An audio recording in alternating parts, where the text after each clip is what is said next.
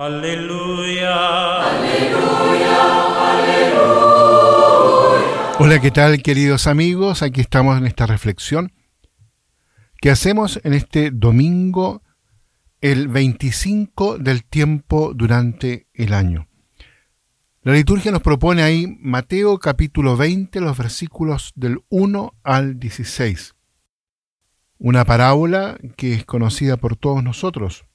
El reino de los cielos es semejante a un propietario que salió muy de mañana a buscar obreros para su viña. Con estas palabras justamente comienza el pasaje del texto de la liturgia de este día.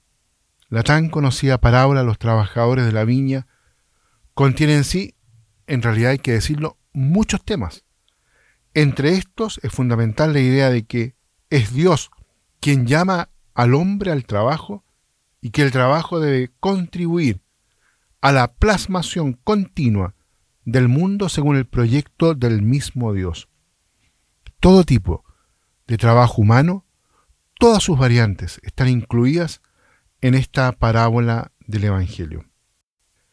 En el Evangelio de hoy, Jesús cuenta precisamente la parábola del propietario de la viña, que en diferentes momentos durante el día llama a jornaleros a trabajar en su viña. Y al atardecer da a todos el mismo jornal, un denario, suscitando la protesta de los de la primera hora. Es evidente que este denario representa la vida eterna, don que Dios reserva a todos, más aún precisamente a aquellos a los que se considera últimos.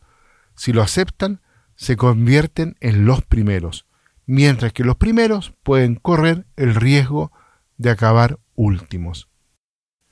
Un primer mensaje de esta parábola es que el dueño, por decirlo de algún modo, no tolera el desempleo, quiere que todos trabajen en su viña.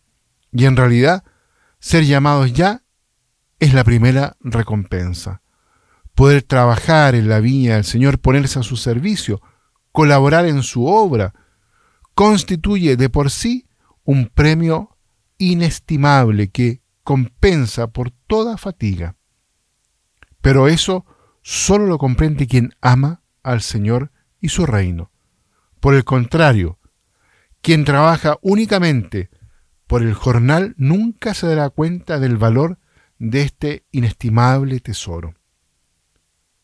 El que narra esta parábola, el apóstol Mateo y evangelista, y tenemos que decirlo así, antes que Jesús lo llamara, él ejercía el oficio de publicano y por eso era considerado pecador público, excluido de la viña del Señor. Pero todo cambia cuando Jesús pasando junto a su mesa de impuestos, lo mira y le dice, sígueme. Mateo se levantó y lo siguió. De publicano se convirtió inmediatamente en discípulo de Cristo. De último se convirtió en primero, gracias a la lógica de Dios, que por suerte para nosotros es muy distinta a la que nos regala el mundo actual. Mis pensamientos no son Vuestros pensamientos ni vuestros caminos son mis caminos, dice el Señor, por boca del profeta Isaías. El mismo apóstol Pablo experimentó la alegría de sentirse llamado por el Señor a trabajar en su viña. Y pensemos que realizó un trabajo impresionante. Pero como él mismo confiesa, fue la gracia de Dios la que actuó en él. La gracia de perseguidor de la iglesia lo transformó en apóstol de los gentiles hasta el punto de decir, para mí la vida es Cristo y la muerte una ganancia. Añade incluso, pero si el vivir en la carne significa para mí trabajo fecundo, no sé qué escoger.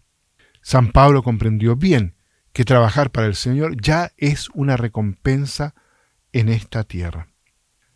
Pues bien, queridos amigos, entonces en este domingo, primero renovarnos en esta llamada que hace el Señor de todos. Él ha salido a buscarlos a todos a las plazas para que puedan colaborar con Él, trabajar en la viña que Él nos promete y que nos quiere poner a nuestra disposición. Por eso, lo primero, agradecer el llamado, la elección.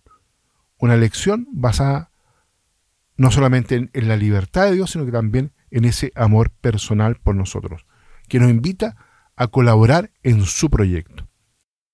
Y segundo, darnos cuenta que el trabajo mismo que cada uno realiza al servicio de este proyecto de Dios, que significa colaborar con la irrupción del reinado de Dios en medio nuestro, pues bien, eso es para nosotros ya una prenda de lo que vamos a recibir en la vida eterna.